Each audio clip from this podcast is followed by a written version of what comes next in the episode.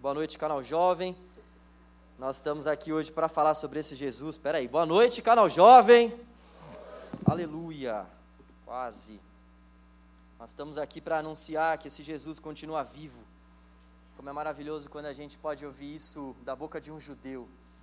Eu fico muito muito extasiado quando eu ouço isso da boca de um judeu, porque aquelas promessas do Antigo Testamento em grande parte eram para eles. Eles são o povo que Deus escolheu para anunciar as boas notícias do próprio Deus para o mundo. E o que é interessante é que Deus escolheu o povo judeu não para que o povo judeu tivesse nessa escolha um fim em si mesmo, mas Deus escolheu o povo judeu porque, como diz lá em Deuteronômio 7,7, Israel era a mais inofensiva de todas as nações. Deus então escolhe Israel para que, por meio de Israel, o evangelho pudesse chegar até as nações, até nós, os gentios, aqueles que não são judeus. E nós estamos aqui hoje. Nós estamos aqui hoje justamente porque a palavra do nosso Deus veio até nós, chegou até nós. Ele escolheu uma nação e essa nação fez com que os propósitos do Senhor viessem até nós. E o Amir, que é esse cara que está aí no vídeo, esse cara, olha eu, meu Deus do céu, corta essa parte aí. Esse senhor, esse homem de Deus que está aí no vídeo, ele vai estar aqui com a gente no próximo sábado. Vai vir uma equipe lá de Israel para cá. Então você não pode perder. No próximo sábado, então, nós teremos um culto diferente. Quem vai pregar então para nós vai ser o Amir e o pessoal que vai vir junto com ele aí.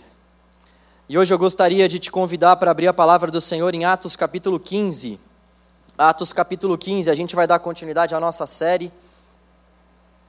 Estamos vendo uma série no livro de Atos. Estamos passeando pelo livro de Atos. Nós começamos lá em Atos capítulo 1. Nós já estamos em Atos capítulo 15. A ideia é que no primeiro final de semana do mês de dezembro a gente termine a série de Atos, que tem 28 capítulos. E a gente deu o nome da série propositalmente de Atos 29, justamente porque nós, como discípulos do nosso amado Mestre Jesus, devemos continuar a propagar os atos do Espírito Santo e continuar escrevendo os atos do Espírito Santo. E por isso, então, Atos 29. Não escrevendo no sentido canônico, que nós vamos escrever na palavra de Deus, mas o que nós vamos escrever com a nossa prática pode sim e deve abençoar muitas vidas por meio da ação do Espírito Santo de Deus que está em nós. Eu gostaria de, antes de começar, fazer um breve panorama do que já foi visto até aqui Caso você esteja chegando hoje na igreja, esteja pegando essa série no começo, olha, eu pensei em você quando eu preparei esse momento inicial da mensagem. Então, o pessoal está com o mapa aí, já é costume nosso aqui, a gente está copiando o Jornal Nacional aqui, eu sou aquele homem do tempo. Então, a gente, a gente começa a nossa história aqui em Jerusalém. Eu estou sem aquele laser, viu, gente? Se alguém quiser me presentear aí com laser, fazer uma vaquinha aí, por favor. Ó aquela canetinha que só vai apontar aqui, já era. Eu estou sem essa canetinha, então, por favor, se alguém quiser me presentear, me procura no final do culto. Tudo começou em Jerusalém. A igreja foi fundada em Jerusalém, aqui na ponta do mapa. Todos estão vendo aí? Vocês que estão aí no fundo estão vendo? Legal. A igreja foi fundada então em Jerusalém. A gente vê lá em Atos 2 que o Espírito Santo desceu sobre aqueles 120 que estavam reunidos naquele cenáculo e então a igreja de Jesus foi inaugurada. E nós vemos que essa igreja de Jesus, ela já, logo em Atos capítulo 3 e 4, ela já começou a passar por algumas perseguições. Atos capítulo 3 e 4, depois dessa fundação da igreja, Pedro e João vão ao templo e eles então se deparam com um aleijado, eles curam esse aleijado e os caras do templo, os chefões do templo já chamam eles de canto e falam: "E aí, meu, o que vocês estão fazendo?" Quem vocês pensam que são já para chegar e para curar? E eles então falam que aquilo aconteceu por conta do nome de Jesus.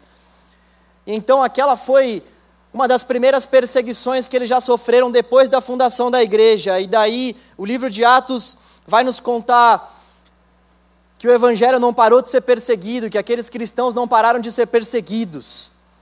Atos capítulo 5 nos conta a história de Ananias e Safira. Atos capítulo 6 vai nos contar que eles tiveram um pequeno probleminha ali com, com os judeus de fala grega. Atos capítulo 7, nós vimos a vida de Estevão, que foi morto, apedrejado, simplesmente pelo fato de ter crido em Jesus, de crer em Jesus e de confessar Jesus como Senhor da sua vida. Depois, em Atos capítulo 8, nós vemos que o Espírito Santo foi derramado sobre os samaritanos. Atos capítulo 9, nós vemos que o apóstolo Paulo foi levado a uma conversão sobrenatural e ele então começou a anunciar a palavra de Deus depois de três anos de preparo na Arábia. Atos capítulo 10, nós vemos o Espírito Santo sendo derramado sobre os gentios. Atos capítulo 11, 12 e 13, nós vemos que o evangelho estava sendo proclamado, proclamado, e eles passavam por perseguições.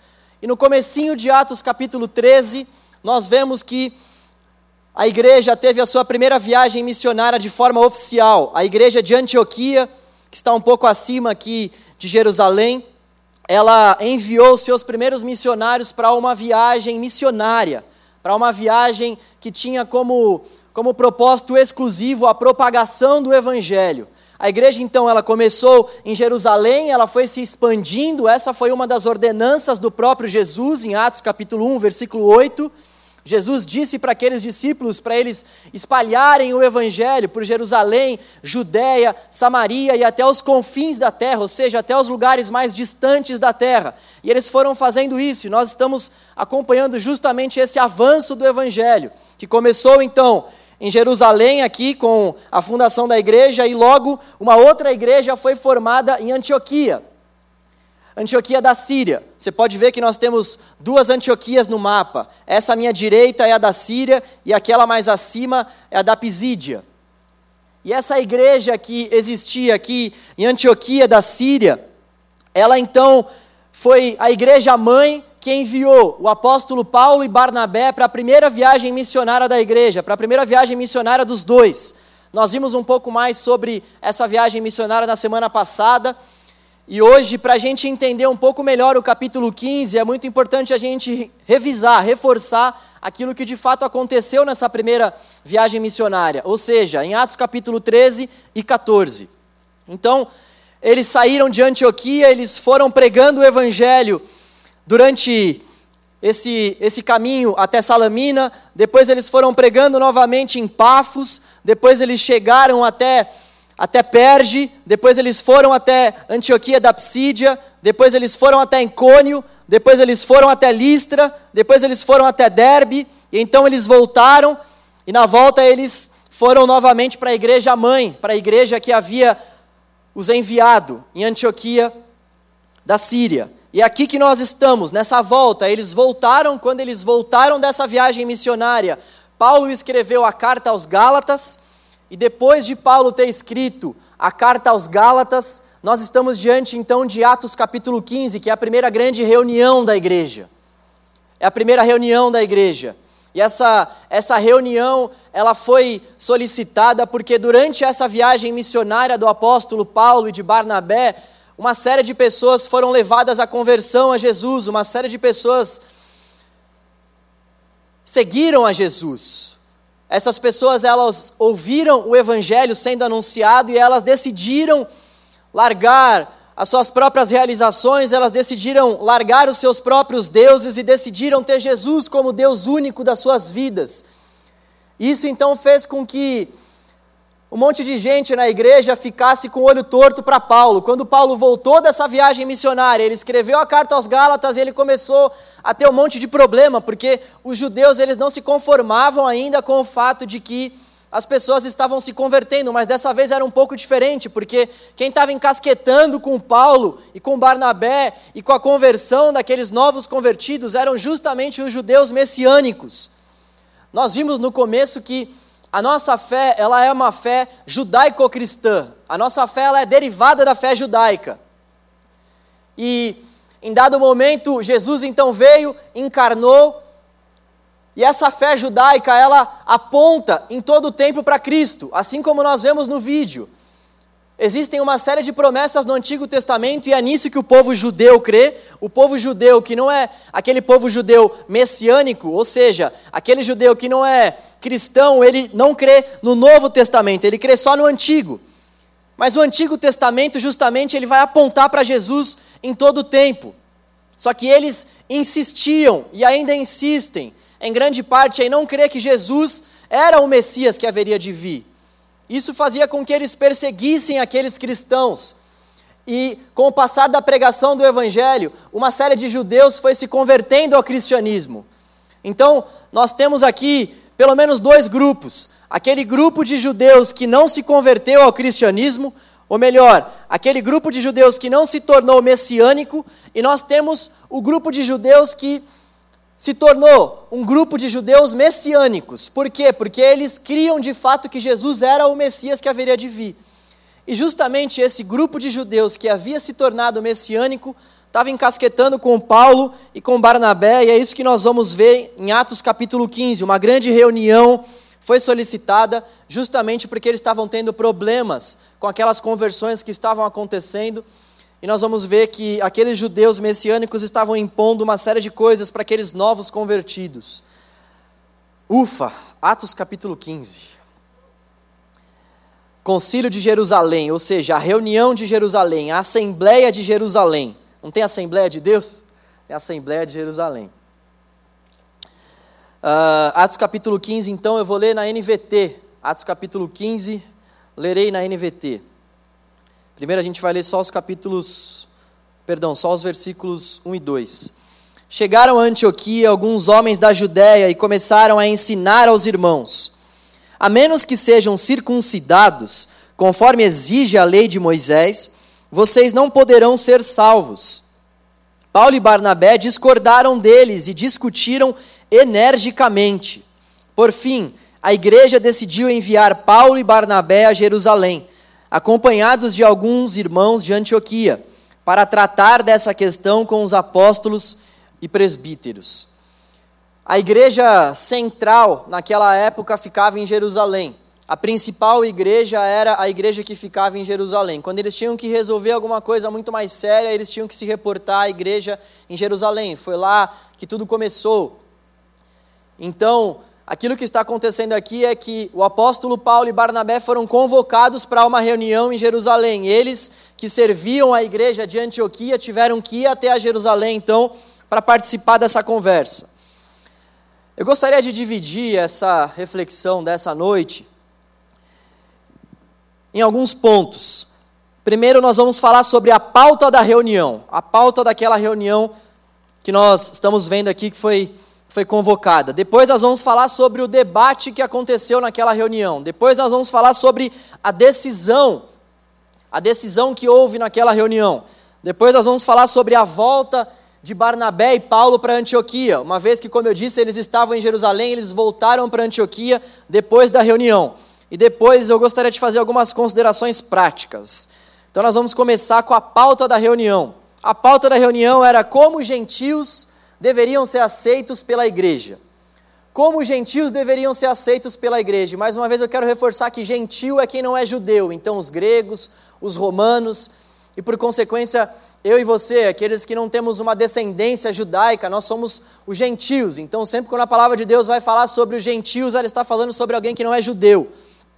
Então, a pauta da reunião que estava sendo solicitada é para que eles pudessem discutir como aqueles gentios que estavam sendo levados à conversão a Jesus, nessa viagem missionária que Paulo fez, como que aqueles caras que estavam se convertendo ao longo dessa viagem missionária iam ser recebidos pela igreja, porque alguns caras estavam querendo impor algumas coisas para esses gentios que estavam se convertendo. Depois, então, nós vamos para a segunda parte, que é a parte do debate. É legal então que fique claro para nós que a pauta dessa reunião era justamente essa. Muita gente estava se convertendo por conta da pregação do Evangelho, que estava se expandindo, estava se expandindo. E ao mesmo tempo que o Evangelho estava se expandindo, ele estava encontrando algumas dificuldades por parte dos próprios judeus messiânicos que estavam querendo impor algumas coisas. Então nós vamos para o conteúdo em si, para o debate.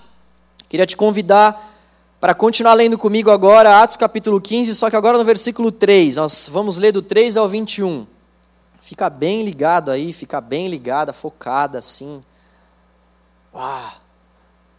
Perde atenção não, tá? Tava na dúvida se eu ia ler um versículo grande assim ou não, mas eu falei, eu vou ler porque eles vão ficar atentos. Eu tenho fé. Vamos lá. Atos capítulo 15, versículo 3, que se enrolar um pouco mais, todo mundo vai ficar de saco cheio de mim já. Atos capítulo 15, versículo 3. A igreja, portanto, enviou seus representantes a Jerusalém. No caminho, eles pararam na Finícia e em Samaria para visitar os irmãos e contataram que os gentios também estavam sendo convertidos, o que muito alegrou a todos.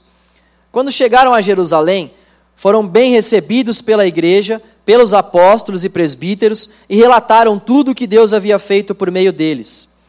Contudo, alguns dos irmãos que pertenciam à seita dos fariseus se levantaram e disseram: É necessário que os convertidos gentios sejam circuncidados e guardem a lei de Moisés. Versículo 6. Os apóstolos e presbíteros se reuniram para, de, para decidir a questão. Depois de uma longa discussão, Pedro se levantou e se dirigiu a eles, dizendo: Irmãos, vocês sabem que há muito tempo Deus, tem me, Deus me escolheu dentre vocês para falar aos gentios, a fim de que eles pudessem ouvir as boas novas e crer. Deus conhece o coração humano e confirmou que aceita os gentios ao lhes dar o Espírito Santo, como deu a nós. Não fez distinção alguma entre nós e eles, pois purificou o coração deles por meio da fé. Então, por que agora vocês provocam a Deus, sobrecarregando os discípulos gentios com um jugo que nem nós, nem nossos antepassados conseguimos suportar? Cremos que todos, nós e eles, somos salvos da mesma forma, pela graça do Senhor Jesus. Todos ouviram em silêncio enquanto Barnabé e Paulo lhes relatavam os sinais e maravilhas que Deus havia realizado por meio deles entre os gentios. Quando terminaram de falar, Tiago se levantou e disse: Irmãos, ouçam-me. Pedro lhes falou sobre como Deus visitou primeiramente os gentios para, para separar dentre eles um povo para si. Isso está em pleno acordo com o que disseram os profetas, como está escrito: Depois disso voltarei e restaurarei a tenda caída de Davi, reconstruirei suas ruínas e a restaurarei, para que o restante da humanidade busque o Senhor incluindo os gentios, todos os que chamei para serem meus. O Senhor falou: aquele que tornou essas coisas conhecidas desde a eternidade. Versículo 19: Portanto, considero que não devemos criar dificuldades para os gentios que se convertem a Deus. Ao contrário, devemos escrever a eles, dizendo-lhes que se abstenham de alimentos oferecidos a ídolos, da imoralidade sexual, da carne de animais estrangulados e do sangue pois essas leis de Moisés são pregadas todos os sábados nas sinagogas judaicas em todas as cidades há muitas gerações. O que está rolando aqui então é que o que os caras estavam pregando é que eles deveriam se tornar primeiro cristãos, ou melhor, primeiro judeus para depois se tornarem cristãos.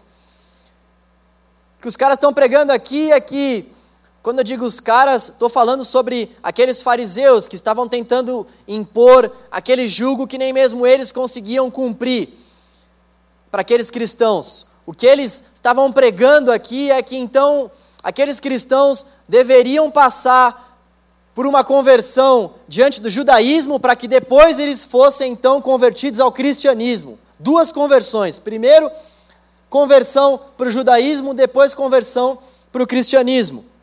E eles, eles então falaram que não era necessário somente crer em Jesus para que eles fossem aceitos pela igreja. Eles deveriam crer em Jesus e eles deveriam também passar pela experiência da circuncisão, que é a remoção do prepúcio que Deus estabeleceu lá em Gênesis 17, capítulo, capítulo 17, versículo 9.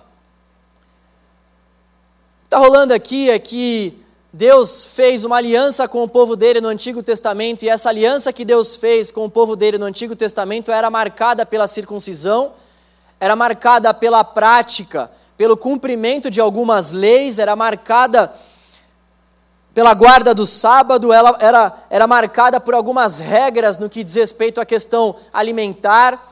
Eles, no Antigo Testamento, como povo de Deus, deveriam cumprir uma série de regras, exigências e leis estabelecidas por Deus para que eles então pudessem ser chamados de povo de Deus. Eles tinham essas regras no Antigo Testamento.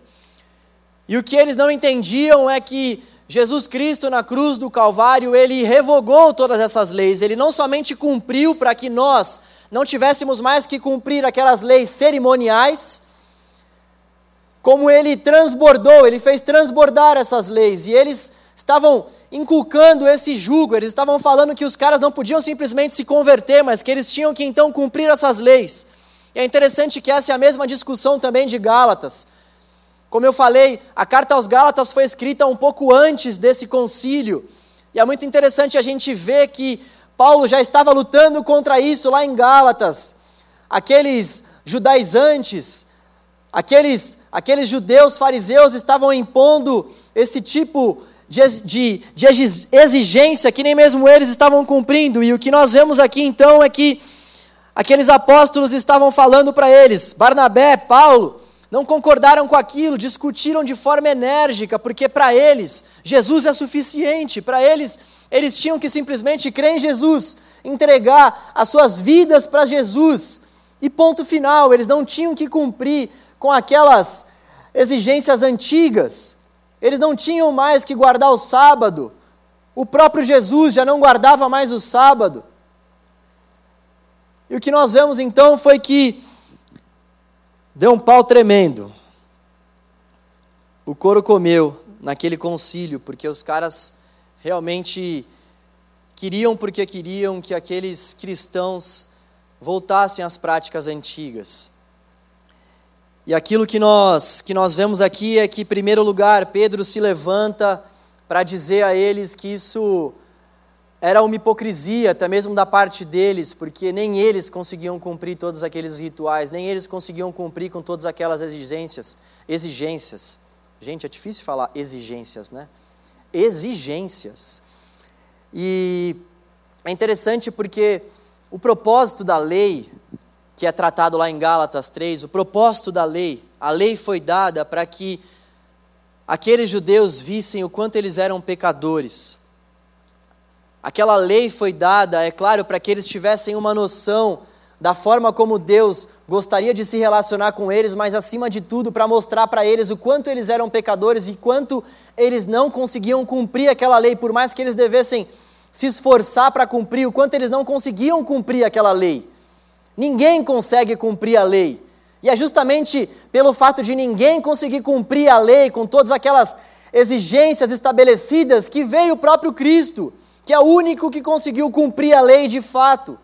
Então o que Pedro está dizendo para eles é: é uma tremenda hipocrisia, porque nem eu, nem vocês, ninguém consegue cumprir essa lei, então como que nós estamos exigindo deles para que eles cumpram a lei.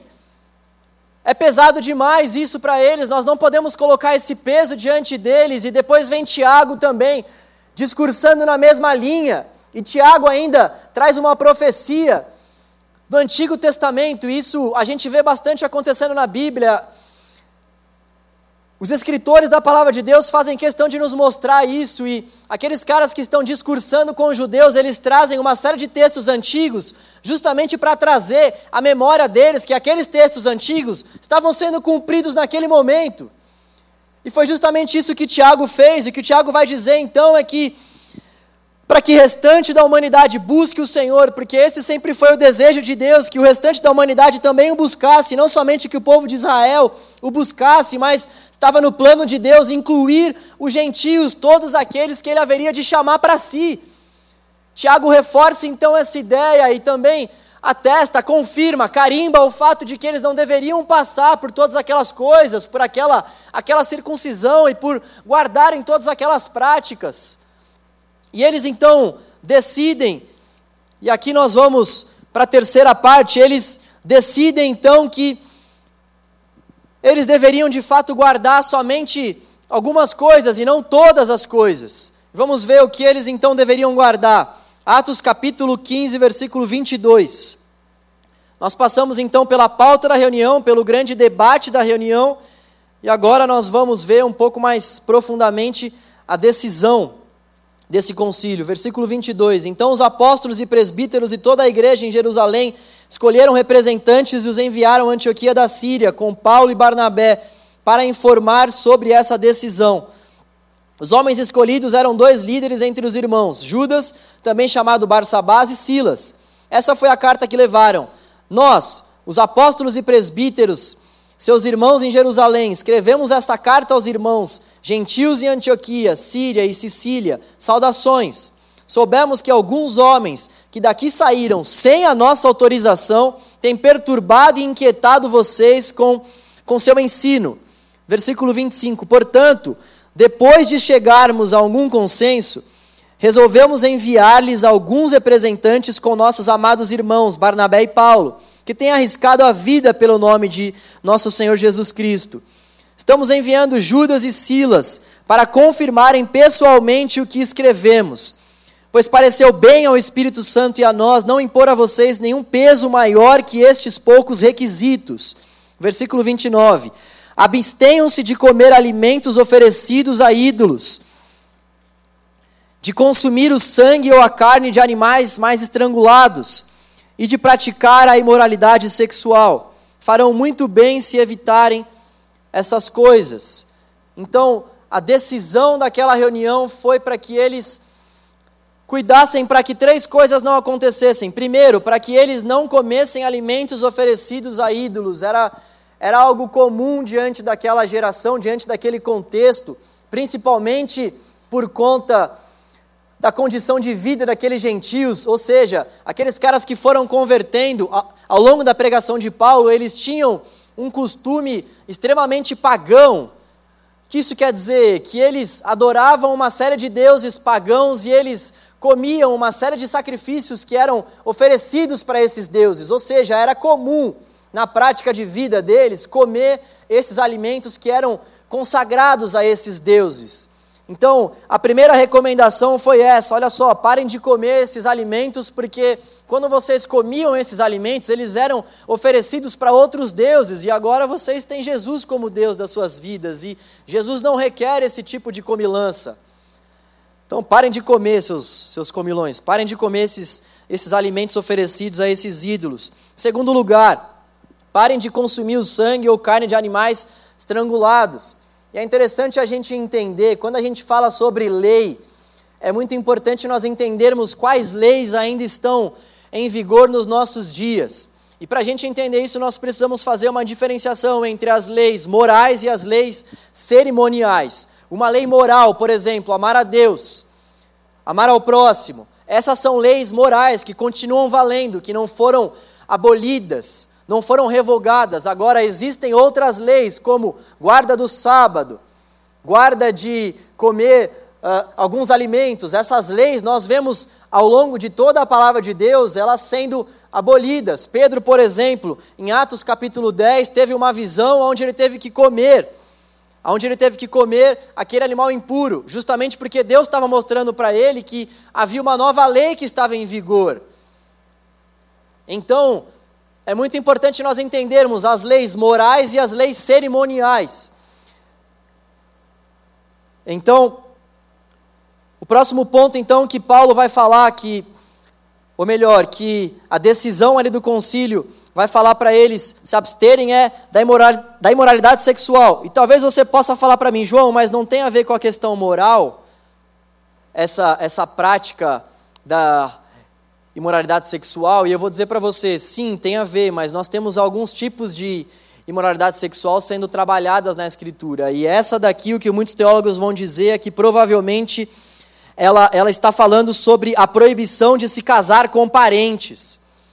Isso era algo que estava voltado também para a questão cerimonial, ou seja, aqueles, aqueles gentios, eles tinham como prática, o mundo greco-romano tinha como prática se dar em casamento com parentes. E o que, e o que, e o que Paulo e aqueles demais discípulos de Jesus decidiram foi que eles realmente deveriam se abster desse tipo de moralidade sexual. E então, cumprindo com esses três pontos, eles seriam aceitos pela igreja, mas é importante a gente também entender que esses três pontos eles foram trazidos aqui para que os judeus não fossem escandalizados. Esses três pontos eles foram trazidos aqui para que eles pudessem cumprir isso quando eles estivessem entre os judeus, entre aqueles judeus que eram aqueles judeus dessa linha farisaica que havia dito todas essas coisas. É como se acontecesse o seguinte: é como se aqui na nossa igreja eu pregasse com essa camisetinha aqui, toda estilosa, É como se aqui na nossa igreja eu pregasse com essa calça rasgadona, e é como se, se eu fosse para uma outra igreja, por exemplo, eu não pudesse fazer esse tipo de coisa. Não porque as pessoas da outra igreja pregassem que eu não seria salvo ou que eu não estaria cumprindo o propósito de Deus, mas porque eles tinham outros costumes, e então quando eu fosse para essa outra igreja, por respeito a esses irmãos, eu não ia com uma camiseta que de repente fosse tão moderna assim, eu não ia com uma calça que fosse rasgada, eu teria que colocar o meu terno da Dorinhos para ir até lá. O que está tá rolando aqui é, é mais ou menos isso, ou seja, quando vocês estiverem entre os gentios, quando vocês estiverem, por exemplo, entre os batistas, tudo bem se eu usar essa calça aí meio rasgada e tal, tal, tal. Agora, quando vocês forem para uma outra igreja que prega que você deve usar uma calça que não seja rasgada e que já tem esse costume como prática, não que eles entendam que eles são salvos por conta disso, mas eles têm esse costume. Então, assim, respeita essa prática deles, porque isso já é uma tradição para eles, e o que importa realmente é que Jesus é suficiente para nós e para eles. O que importa realmente é que Jesus está sendo pregado tanto aqui na Batista quanto lá na outra igreja, e cada um passou por um processo de conversão, cada um passou por um processo de, de estruturação familiar, e o que importa mesmo é que Jesus seja o centro da nossa mensagem. Então, o que está rolando aqui é isso. Se abstenham disso quando vocês estiverem com eles. E o que realmente importa aqui é que Jesus seja de fato aquele que nos isenta da ira de Deus, que Jesus seja de fato aquele que nos declara justos diante de Deus. E então eles voltaram para casa. Atos capítulo 15, versículo 30.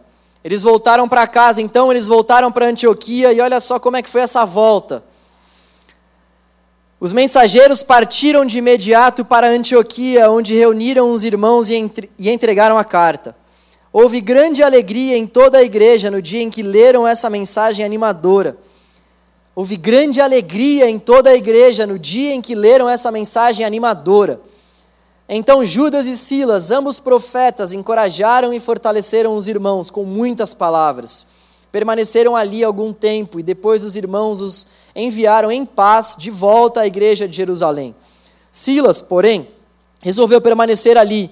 Paulo e Barnabé ficaram em Antioquia. Eles e muitos outros ensinavam e pregavam a palavra do Senhor naquela cidade.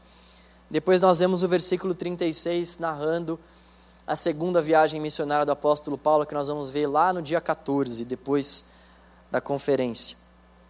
Eles então voltaram para casa, e eles voltaram para casa certos de que Deus sempre dá um refúgio, Deus sempre dá um refrigério para o seu povo. Eles estavam passando por uma situação extremamente delicada. E é muito legal quando a gente olha para o livro de Atos, a gente sempre vê algum tipo de perseguição rolando. E em grande parte essa perseguição ela é feita sempre por meio daquelas próprias pessoas que se dizem povo de Deus. Esses caras estavam sendo perseguidos não naquele sentido de que eles estavam correndo risco de vida, mas eles estavam sendo perseguidos no sentido de que eles não poderiam viver as suas próprias vidas em paz com Deus. E eles então ouviram aquela decisão e ficaram alegres, ficaram felizes. Diante das perseguições que a gente passa, a gente sempre encontra um refúgio no Senhor. Diante das dificuldades que a gente vive, a gente sempre encontra um refrigério. Deus sempre dá um escape. É como se Deus soubesse que a gente estivesse passando por alguma perseguição, por alguma dificuldade, e Ele mostrasse para nós uma porta. Ainda que muitas vezes seja difícil para a gente olhar essa porta no primeiro momento, a porta sempre está lá. Ainda que essa porta não seja da forma como a gente gostaria que ela fosse, mas ela sempre está lá. Deus sempre nos dá um escape. Como é lindo a gente ver, como alegra o meu coração e deve alegrar o seu também. A gente vê que aquela igreja recebeu essa notícia com alegria e nós também devemos receber isso com alegria, porque isso daqui é aplicável para nós. Nós fomos aceitos pela igreja de Jesus, pela nossa fé em Cristo. Nós fomos recebidos por Jesus por Ele mesmo, e não porque nós praticamos qualquer outra coisa, e não porque nós seguimos qualquer outro nome, não porque nós seguimos uma instituição, mas foi o próprio Cristo quem nos recebeu de braços abertos em Sua comunidade. E eles receberam a notícia daquela reunião com alegria em seu coração, porque o nosso Deus sempre traz um refrigério, sempre traz tranquilidade para o nosso coração diante das perseguições. Eu gostaria então de fazer algumas considerações práticas já que a gente está vendo mais o que estava rolando naquele contexto até então. A primeira consideração prática que eu queria trazer para nós, para mim, para você, isso é muito importante, porque essas considerações práticas nada, nada mais são do que a gente olhar para o texto e realmente ver o que é aplicável para nós. Eu sempre tenho dito aqui que esse é o nosso exercício constante, diário. Nós, como intérpretes da palavra de Deus, a gente sempre tem que observar a palavra de Deus, correlacionar certos textos, observar, porque a palavra de Deus, muitas vezes, ela se explica. Um texto lá do Antigo Testamento ele vai ser compreendido com a leitura de um texto que está no Novo. O texto que está no Novo muitas vezes vai ser compreendido com a leitura de um outro texto que está no Novo, e a gente vai correlacionando, interpretando a palavra de Deus, não atualizando, porque a palavra de Deus jamais precisa ser atualizada, ela é mais atual que o jornal de amanhã. Mas a gente vai interpretando a palavra de Deus com as ferramentas que nós temos nós vamos interpretando a palavra de Deus em busca do real significado do que o autor estava querendo dizer. E esse é um exercício que, olha, eu vou falar para vocês, demanda estudo. Mas nós vamos falar sobre o estudo da palavra de Deus um pouco mais para frente. Então segura aí, João. Primeira consideração prática: Jesus é o caminho. Jesus é o caminho. Jesus é o caminho que nos leva até Deus. Jesus é essa via que nos leva até Deus, essa via de acesso que nos leva até Deus, não há nenhum outro caminho, não há nenhum outro atalho. Jesus é esse nosso caminho, é somente por meio de Jesus que nós temos acesso a Deus. E João, por quê? Porque somente Jesus conseguiu cumprir com as exigências da lei. Porque somente Jesus conseguiu saciar a ira de Deus. O Evangelho vai nos dizer o seguinte: o Evangelho vai nos dizer que Deus está, estava irado com a humanidade. Por que Deus está virado com a humanidade? Porque nós, seres humanos, só pisamos na bola com Deus. Nós, seres humanos, sendo representados pelo nosso pai Adão, fizemos uma tremenda de uma bobagem com o Senhor e buscamos os nossos próprios desejos, buscamos fazer a nossa própria vontade e não agradar o Senhor. Isso fez com que o sangue de Adão ficasse na minha e na sua veia, essa que é a grande verdade para o mundo estar da forma que está, para eu e você, muitas vezes, termos certos impulsos que são impulsos que beiram a carnalidade, que beiram uma comparação com, com os animais mesmo. Você não consegue perceber isso? Isso está dentro de nós, gritando. A gente tem aquele impulso de xingar, de gritar, de cirar. A gente tem aquele impulso de fazer uma série de coisas que a gente sabe que são erradas, mas a gente luta contra essas coisas diariamente. Por que isso acontece? Por conta do pecado que está no meu e no seu coração, por conta do pecado que está em mim, está em você, e por conta desse pecado que está dentro de nós. Não há possibilidade de um Deus santo, de um Deus verdadeiro, de um Deus que é puro se relacionar conosco. Como Deus vai compactuar com o nosso pecado, com esse coração cheio cheio de ira, cheio de amargura, cheio de inimizade, com esse coração que se rebela, que vira as costas contra ele, na primeira ocasião, na primeira oportunidade. Então o que Deus faz? Deus poderia simplesmente nos perdoar, sim, mas Ele faz muito mais do que isso, eu costumo dizer. Ele manda Jesus. Ele manda Jesus para que então Jesus pudesse pagar pelos meus e pelos seus pecados, uma vez que nós tínhamos uma dívida com o Senhor por conta dessa nossa perversão. Ele manda Jesus pagar essa dívida, ele manda Jesus ser pregado num madeiro, para que então Jesus fosse o nosso único caminho que nos levasse até Deus, para que Jesus fosse o único que tivesse peito, que tivesse moral, que tivesse possibilidade de chegar diante de Deus e de oferecer uma oferta a Deus. Nós não podemos oferecer nenhuma oferta ao Senhor sem que antes nós não tenhamos nos apropriado da oferta que Jesus já ofereceu a Ele. E é por isso que somente Jesus pode nos declarar justos diante de Deus. E é por isso que Jesus é o nosso único caminho. Jesus somente pode nos livrar. Jesus somente pode pode fazer com que o caminho até Deus seja um caminho de paz. Somente Jesus pode abrir esse caminho até Deus. E é interessante a gente ver esse ponto hoje, dia 31 de outubro, que é o dia onde nós comemoramos 503 anos da reforma protestante. É interessante isso porque há 503 anos atrás, a discussão da vez para alcançar o favor de Deus, para alcançar a salvação de Deus, para alcançar esse caminho até Deus, era outra. As pessoas daquela época, elas criam que elas deveriam crer em Jesus como caminho, mas elas criam também que elas deveriam crer em mais algumas coisas para que elas pudessem então ter esse caminho até Deus traçado. Elas falavam que elas tinham que crer em Jesus, mas elas também tinham que crer na compra de indulgências.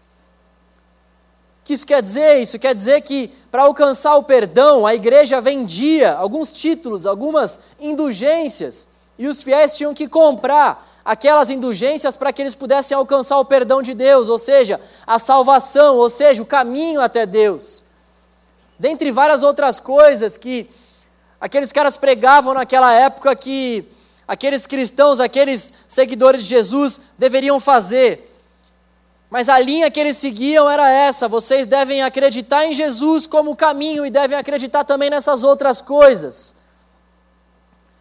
E então, homens levantados pelo Senhor decidem de fato fazer uma reforma. A ideia deles, inicialmente falando, não era sair daquela igreja onde eles estavam inseridos, eles queriam fazer uma reforma, eles queriam dialogar, eles queriam que as coisas fossem feitas de uma forma diferente, uma vez que eles nem acesso à palavra de Deus tinham, porque o acesso à palavra de Deus ficava restrito ao clero naquela época e a Bíblia só existia em latim para aqueles caras.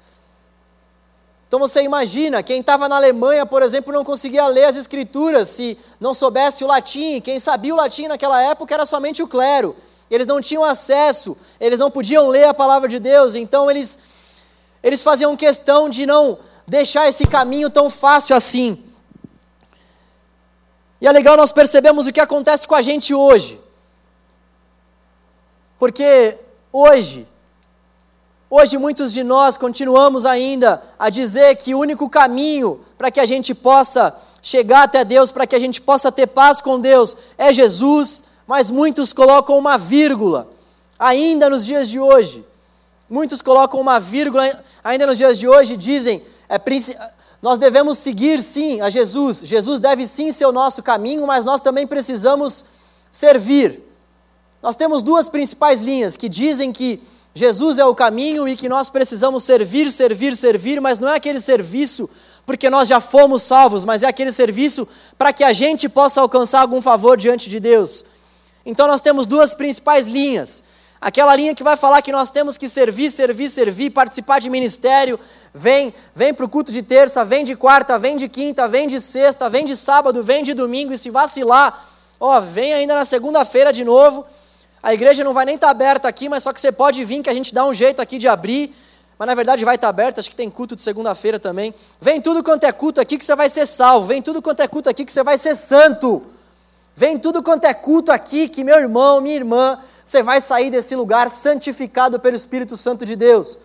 Nós temos essa linha, que por mais que não pregue isso de uma forma deliberada, por mais que não se dê conta de que prega isso, acaba assim, deixando isso escapar.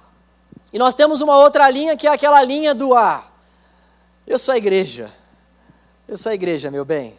Eu sou a igreja, então não venha falar para mim sobre serviço, sobre isso, sobre aquilo, porque eu conheço que é serviço, eu conheço Jesus e eu conheço a palavra e eu sei que eu sou a igreja. Nós temos essas duas linhas. Eu quero falar um pouquinho com você sobre essas duas linhas.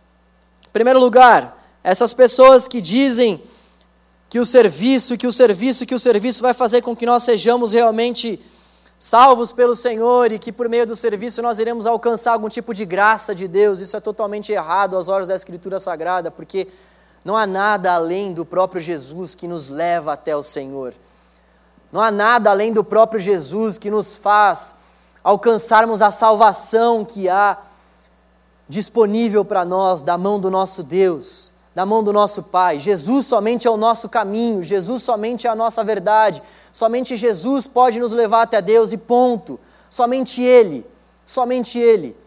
Agora, aquilo que se espera de quem tem Jesus como Senhor e Salvador de sua vida é que essa pessoa sirva, isso sim.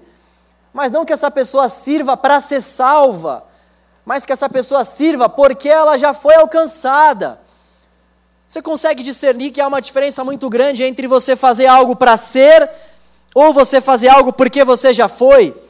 Então, eu estou aqui servindo, eu estou aqui pregando, não para que eu possa alcançar alguma coisa diante de Deus, não para que eu seja mais ou menos abençoado por Deus, não para que eu possa alcançar o favor de Deus, porque isso Jesus conquistou para mim na cruz, não é mérito meu. Se eu falo que eu preciso de Jesus e de mais alguma coisa, eu entro na parada também. Como é que eu vou entrar na parada? Porque eu não tenho nada para oferecer para Deus. Se eu falo que para ser aceito por Deus, eu preciso de Jesus e de mais alguma coisa, eu estou colocando em pé de igualdade com o próprio Cristo. Vocês conseguem entender o tamanho da insanidade disso? Se eu falo que o meu serviço é fundamental para a salvação, eu estou colocando o meu serviço em pé de igualdade com a cruz de Cristo. E não há nada que se compare à cruz de Cristo, Ele é o único caminho. A solução para nós, então, é que nós venhamos servir a Deus, mas não para sermos alguma coisa, mas servir a Deus porque nós já fomos, e tomarmos muito cuidado com o ativismo. Todo ativismo é uma fuga. Todo ativismo é uma fuga.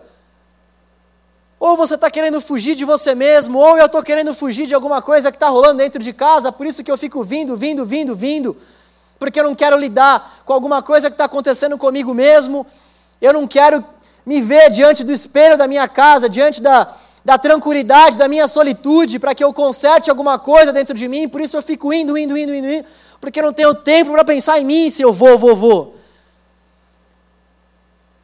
Ou então é porque eu tenho que resolver alguma coisa com a minha namorada, com o meu vizinho, com quem quer que seja, e eu fico evitando, evitando isso. Então todo ativismo é uma fuga. Tome cuidado para que o seu serviço não seja um ativismo.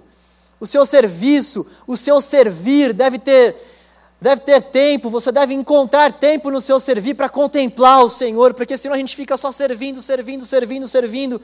Eu quero reiterar que eu não sou contra o serviço de forma alguma, todos nós precisamos servir, nós falamos sobre o serviço na semana passada, inclusive, que cada um de nós aqui tem um lugar específico de serviço dentro do corpo de Cristo, isso sim, isso é bíblico também, no entanto, nós não podemos fazer com que esse muito servir faça com que a gente não tenha um tempo de contemplação ao nosso Senhor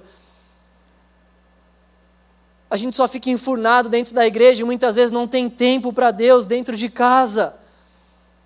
A gente não tem tempo para ter um momento com o Senhor, para a gente ler a palavra, para a gente orar. A gente fica extremamente cansado pelo nosso serviço. Esse é um serviço falso, porque gera em nós um cansaço e um peso que faz com que a gente não tenha tempo dentro de casa para dedicar um momento específico para o nosso Deus. Então, de que está valendo o nosso serviço, sendo que quando a gente chega dentro de casa, a gente mal consegue ter um tempo de solitude com Deus.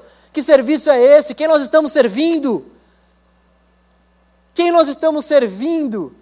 Maria parou para contemplar o seu Senhor, enquanto Marta servia de forma deliberada e Jesus foi contra aquele tipo de serviço. Há um tipo de serviço que não é bíblico, esse tipo de serviço que faz com que nós venhamos estar no ativismo sem fim, esse tipo de serviço que faz com que a gente não pare, olhe, contemple o nosso Senhor, esse tipo de serviço que faz com que a gente não tenha tempo para nós mesmos diante de Deus, não é bíblico. Engana, porque a gente acha que pelo fato de muito servir nós estamos alcançando alguma coisa diante de Deus, sendo que Jesus já alcançou isso por nós na cruz. E aquele outro grupo de pessoas esses aqui são metidos a teólogos. Esses aqui, eu vou te falar, esses caras manjam, viu? Eu sou a igreja. Terra. Eu sou a igreja. No entanto, que o texto vai dizer, lá em 1 Coríntios, capítulo 6, 19, é: Vós sois o templo do Espírito, vós sois o templo. Essa galera precisa entender que há uma diferença entre a primeira pessoa do singular e a primeira pessoa do plural. Eu não sou igreja, você não é igreja, nós somos igreja. Nós, não eu, eu sozinho não sou igreja, você sozinho não é igreja, nós somos a igreja. Nós, quando nos reunimos ao redor da mesa do Cordeiro, nós, quando nos reunimos ao redor da mesa de Jesus, cantamos para Ele louvores, anunciamos a palavra dEle, oramos, colocamos diante dEle as nossas súplicas, o adoramos, nos regozijamos, pelo fato dele ter nos salvado por meio da cruz. Nós, quando fazemos tudo isso, nós, quando nos ajuntamos, dois, três ou mais reunidos, aí sim, aí sim, Aí sim a igreja.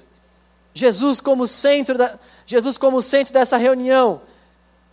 E essas pessoas, duas ou mais reunidas ao redor dele, o adorando, o louvando, suplicando, se alegrando. Nós somos a igreja. Nós. E essa é uma linha muito forte, porque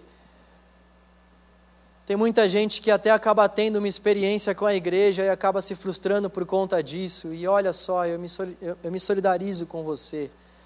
Você que está nos assistindo, você que vai nos assistir.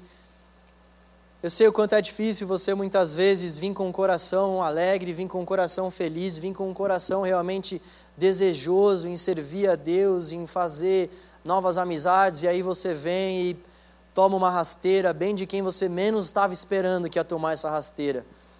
Você vem, você começa a participar das coisas aqui dentro ou em qualquer outra igreja e você vai lá e começa a ver que o pessoal aqui não é tão santo assim. Você começa a ver que o pessoal aqui não é tão tão cheirosinho assim. Isso acontece com muitas pessoas, isso, isso estava acontecendo com aquela igreja lá em Atos. Não sei se você está prestando atenção nesse contexto aqui, mas o que estava rolando nesse contexto aqui é que Paulo e Barnabé chegaram com um coração extremamente alegre para anunciar aquilo que tinha sido feito. Os caras fizeram uma viagem missionária, um monte de gente se converteu, conversão em massa, muita gente realmente indo até Jesus e seguindo a Jesus. E quando eles voltaram para a igreja, eles tiveram problemas. Os caras, quando estavam fora da igreja, tinha um monte de perseguição, um monte de luta, um monte de conversão aconteceu. Quando eles voltaram para a igreja, que eles acharam que, poxa, penso eu, né? Pô, agora vamos cuidar do povo, né? Agora vamos viver o evangelho aqui, mas olha quanta coisa grandiosa Deus já fez. Quando eles compartilharam aquilo com a igreja, muitos caras se rebelaram contra eles. Muitos caras quiseram ir contra aquilo que eles haviam feito, e olha que aquilo que eles haviam feito deixou uma série de sinais. Isso continua acontecendo hoje em dia. A igreja é um hospital, galera. A igreja é um hospital. O que nos difere de qualquer outra reunião aí fora, o que nos difere de qualquer outro grupo aí fora. E é bom lembrar que esses grupos e essas reuniões aí fora também vai ter um monte de gente que vai ser chata, que vai pegar no nosso pé, que vai ser invejosa, que vai tentar restringir uma série de coisas para nós. Isso vai acontecer em todo lugar, porque o problema é o próprio ser humano e a palavra de Deus vai dizer isso para nós. Como nenhuma outra palavra, como nenhum outro texto, o problema é o maldito do ser humano, eu e você. Paulo já disse isso: maldito homem que sou, o que eu quero fazer de bem eu não faço, e o mal que eu não quero fazer eu faço. E é por isso que nós precisamos olhar sempre para Jesus. Pode parecer um discurso de praxe esse, olha para Jesus, irmão, olhe para Jesus, irmã, quando vier a dificuldade, mas é justamente isso que nós precisamos fazer, olhar para Jesus, olhar para as maravilhas que Jesus tem feito no meio da comunidade, porque por mais que a gente possa encontrar alguns caras chatos, algumas meninas chatas, alguns menininhos bem chatinhos, tem gente legal pra caramba aqui dentro que está disposto a viver Jesus. Tem gente legal pra caramba aqui dentro que está disposto a viver o Evangelho. E nós precisamos estar engajados com a igreja. A igreja é obra de Deus para essa terra. A igreja é obra de Deus para essa humanidade que está aí fora. A igreja é o plano de Deus para essas pessoas que estão sofrendo. Sabe o que Deus espera? Deus espera que quem dê a marmita para esse cara que está aí na porta da igreja, sejamos nós, a igreja. O que Deus espera é que nós possamos acolher os órfãos, as viúvas, os pobres, os perdidos, os abatidos. Deus deseja usar a igreja para isso. A igreja é esse canal. A igreja é essa reunião santa. E não santa porque tem pessoas santas, mas santa porque a reunião acontece em nome do santo. Em nome do santo. E nós não podemos desistir da igreja de forma alguma, ela é obra de Deus, para o nosso coração também, como nós somos tratados quando a gente se relaciona com as pessoas aqui dentro, como nós somos tratados quando a gente chora muitas vezes por conta de uma relação que não é como a gente esperava, mas a gente chora. A gente se coloca diante do Senhor e Deus nos dá forças para que a gente continue vivendo em comunidade, porque a solução não é a vida fora da comunidade, porque viver fora da comunidade é o mesmo que viver fora dos propósitos de Deus. Nós somos a igreja. Deus nos chamou para viver esse ajuntamento santo de pessoas falhas, de pessoas transgressoras, sim, mas é nesse ajuntamento que Ele realmente nos abraça, é nesse ajuntamento que Ele derrama dons, é nesse ajuntamento que Ele derrama talentos, é nesse ajuntamento onde a gente reparte os nossos sonhos, os nossos projetos, os nossos dons, as nossas bênçãos, é nesse ajuntamento que a gente vive o sobrenatural de Deus nessa terra, e é nesse ajuntamento que a gente se une com a ajuda do Espírito Santo, nós vamos nos tornando pessoas melhores, é esse que é o grande segredo da comunidade, a gente vai se relacionando, e o Espírito Santo vai trabalhando de tal modo no nosso coração que a gente vai desfrutando de algo novo. Nós vamos desfrutando de algo que vai transformando a nossa vida. E a gente passa a enxergar as pessoas que estão ao nosso lado de uma outra forma, como ovelhas de Jesus, como ovelhas pelas quais Jesus se entregou. E aí a gente consegue discernir um dos nossos propósitos realmente nessa terra, que é esse propósito de nos relacionarmos com as pessoas de uma forma horizontal, sabendo que Deus morreu por elas. Nós podemos viver então uma vida de paz, que não é ausência de conflitos, pelo contrário, é um monte de conflito, mas a gente encontra a paz em viver dentro da comunidade de Jesus. A vida em comunidade é para mim, é para você e ela é maravilhosa. Eu queria te convidar nessa noite a rever o seu conceito sobre comunidade. Eu preciso rever o meu todos os dias. Nós precisamos rever esse nosso conceito diariamente, galera. Tem uma última coisa que é muito importante, uma última consideração prática. A ação do Espírito Santo. No versículo 28, nós vemos: pareceu bem ao Espírito Santo e a nós, quando eles estavam prestes anunciar aquela decisão, é muito interessante eles falarem isso. Pareceu bem ao Espírito Santo e a nós. Olha a intimidade que eles tinham com o Espírito Santo de Deus, a ponto a ponto de poder dizer, olha, pareceu bem ao Espírito Santo de Deus essa decisão. Eles conheciam o Espírito Santo de Deus. Eles tinham intimidade com o Espírito Santo de Deus. E como, como discernir o Espírito Santo agindo? Talvez você possa se perguntar, João, como que eu posso discernir o Espírito Santo agindo? Como que eu posso saber que está parecendo bom para o Espírito Santo isso ou aquilo? Gente, só um jeito: relacionamento. Relacionamento. E como nós nos relacionamos com o Espírito Santo? Como nós nos relacionamos com Deus? Palavra. Palavra. Palavra de Deus. Palavra de Deus que entra no profundo do nosso coração, palavra de Deus que quando a gente lê transforma a nossa vida, nós queremos num texto vivo, nós queremos num texto que é eficaz para o nosso coração, nós queremos num texto que tem poder para transformar a nossa vida. Isso é muito louco na palavra de Deus. A gente começa a ler a palavra de Deus e esse texto começa a criar vida, porque nós estamos lendo na presença do próprio autor. A Bíblia é o único livro que a gente lê na presença do próprio autor. A gente vai lendo e o autor vai falando com a gente, a gente vai lendo e aquilo vai transformando o que tem que ser transformado, a gente vai lendo e a gente vai entendendo aquilo que está sendo dito. Quando a gente não entende, a gente estuda, a gente pergunta, passa a entender e aquilo passa a ser verdade de Deus para nós. A nossa geração precisa desesperadamente enxergar a Bíblia como palavra de Deus. A nossa geração precisa desesperadamente enxergar a Bíblia como palavra de conforto para o nosso dia mal como palavra de esperança para o nosso dia sem esperança. O que você faz quando você está sem esperança? O que você faz? O que eu faço quando eu estou num dia triste? A gente pega o controle, a gente pega o celular, a gente pega a chave do carro. O que, que a gente tem feito? O que nós realmente precisamos fazer, o que realmente vai trazer paz, uma paz profunda para o nosso coração. E eu não estou falando de uma paz que esse mundo pode nos dar, eu estou falando da paz que excede o entendimento desse mundo, que excede o nosso próprio entendimento. Essa paz nós só vamos encontrar por meio do nosso relacionamento com o texto. Com o texto, todos nós precisamos disso. O nosso relacionamento com o texto.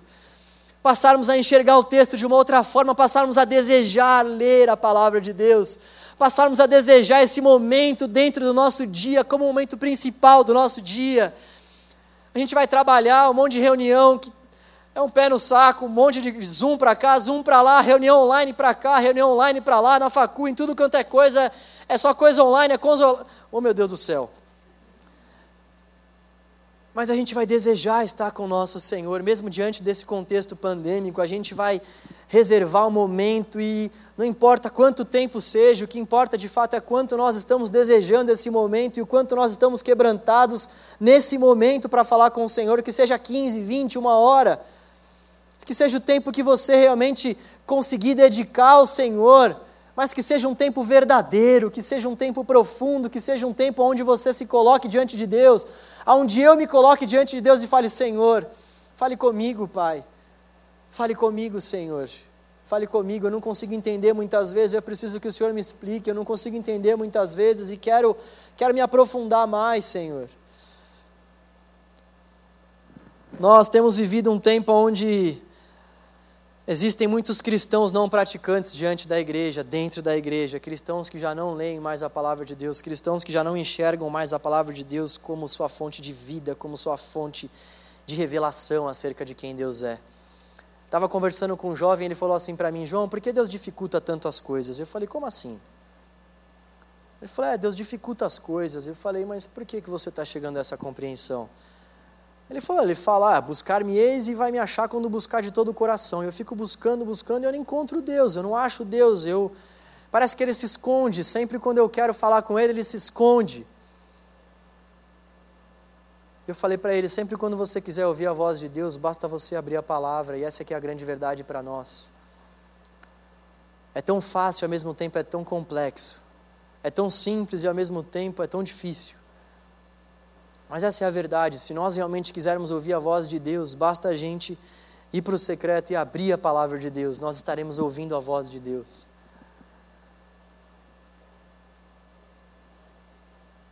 Eu gostaria de encerrar e gostaria que a gente cantasse uma canção.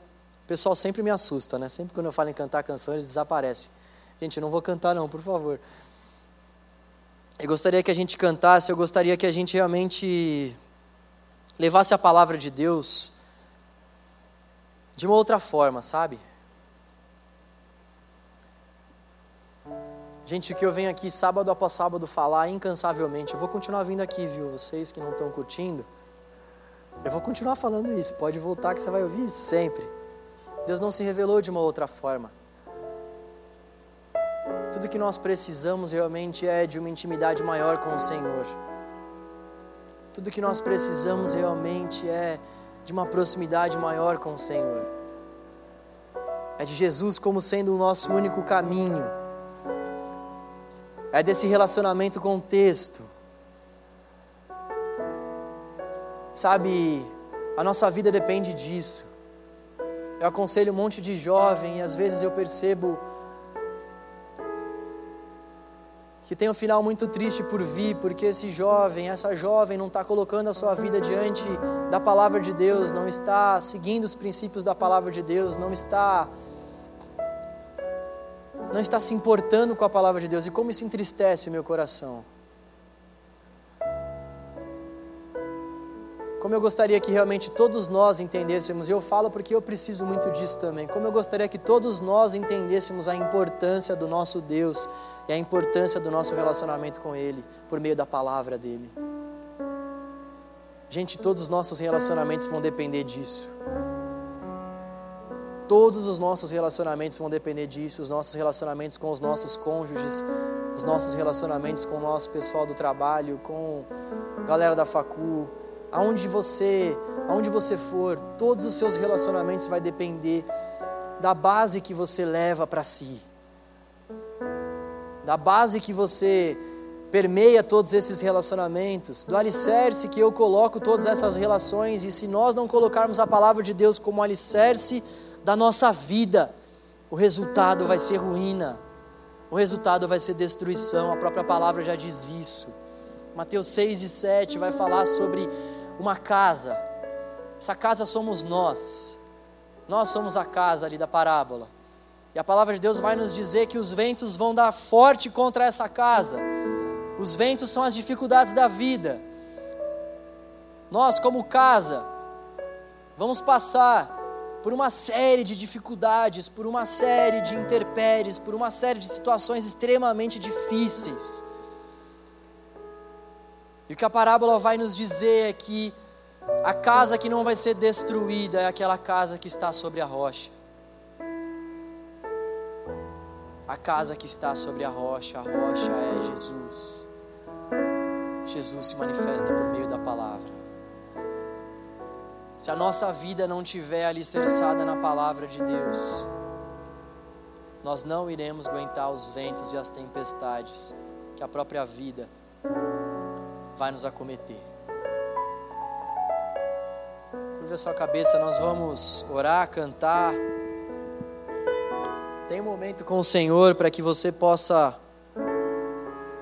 para que você possa ir colocando diante de Deus o que ele foi falando com você ao longo dessa pregação, aquilo que ele já vem falando com você ao longo da semana. Faça desse momento um momento realmente seu com o Senhor.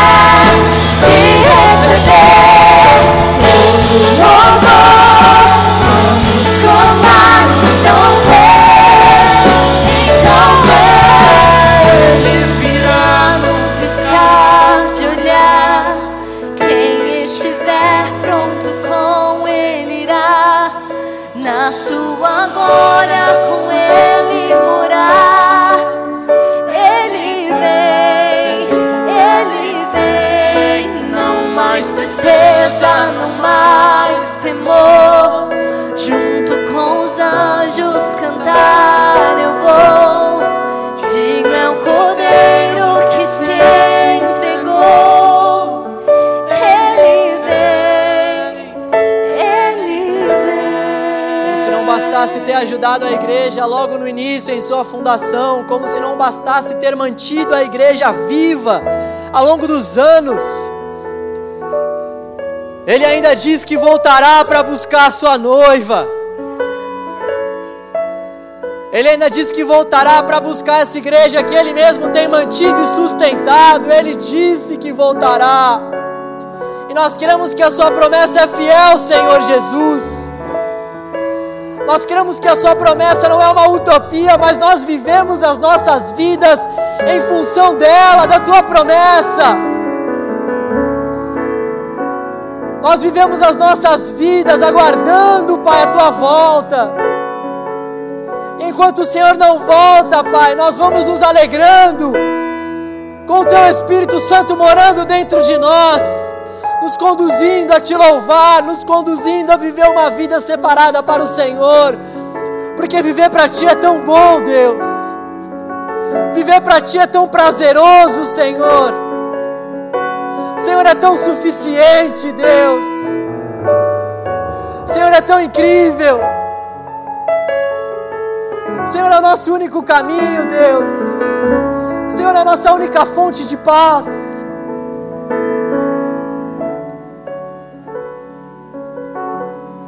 Oh Deus, como nós te amamos, Deus. Oh Deus, como nós precisamos de Ti, Deus. Ajude o canal jovem, Senhor, a viver em comunidade, Deus. Ajuda-nos a vivermos nesse lugar, ouvindo a voz do Teu Espírito, Deus, e vivendo em comunidade, se abraçando, se acolhendo, Pai. Orando uns pelos outros, Senhor. Perdoando uns aos outros, nos sujeitando uns aos outros por temor a Cristo. Tire do nosso meio todos os lobos que estão vestidos de ovelhas. Tire do nosso meio, Senhor, todos aqueles que têm tentado, Pai, contra a tua palavra, Senhor, que não estão desejosos realmente de viver a tua palavra de um jeito mútuo. Tire, Senhor, aqueles que estão com desejos, Pai, de não glorificar o teu nome, pelo contrário, que estão desejosos, Pai, de retardar o avanço, Senhor, da tua obra nesse lugar. Tire esses, Deus. Traga os que estão sedentos, traga os que estão famintos, traga os pobres de espíritos que necessitam do Espírito, traga porque nós queremos cuidar com a ajuda do Teu Espírito, traga, Senhor, porque nós queremos cuidar com a ajuda do Teu Espírito, traga aqueles que estão sem esperança, traga aqueles, Pai, que precisam ouvir a Tua voz, traga, Senhor, aqueles que estão doentes, traga, Senhor, aqueles que já querem Ó Deus, viver para o Senhor, porque não encontraram outro sentido, Pai, melhor do que esse. Traga, Senhor, aqueles que estão desesperados, tentando suprir as suas carências e os seus vazios com coisas passageiras. Traga esses, nós queremos cuidá-los. Nós queremos cuidar de cada um deles, Deus. Traga, Senhor, traga, Senhor, traga, Senhor, traga, Deus. Traga, Deus.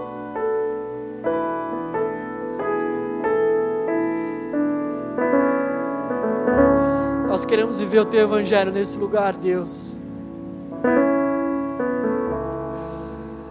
Nós sabemos que vamos contar com a ajuda do Teu Espírito para isso, porque a palavra do Senhor nos garante. A palavra do Senhor nos garante isso. Faça a tua obra em nós, Deus, e através de nós. No nome de Jesus que oramos e te agradecemos. Amém. Amém. Amém. Deus é bom. Bom, o tempo está esgotado, está aparecendo para mim aqui. E eu queria que você, ao longo dessa semana, pudesse dar uma lida na palavra de Deus realmente. Eu gostaria que você pudesse acompanhar essa leitura também no livro de Atos. Aproveita esse momento que a gente está fazendo uma leitura sequencial e acompanha essa leitura com a gente. Confira na palavra de Deus tudo que está sendo dito aqui. Permita com que o Espírito Santo vá falando com você também.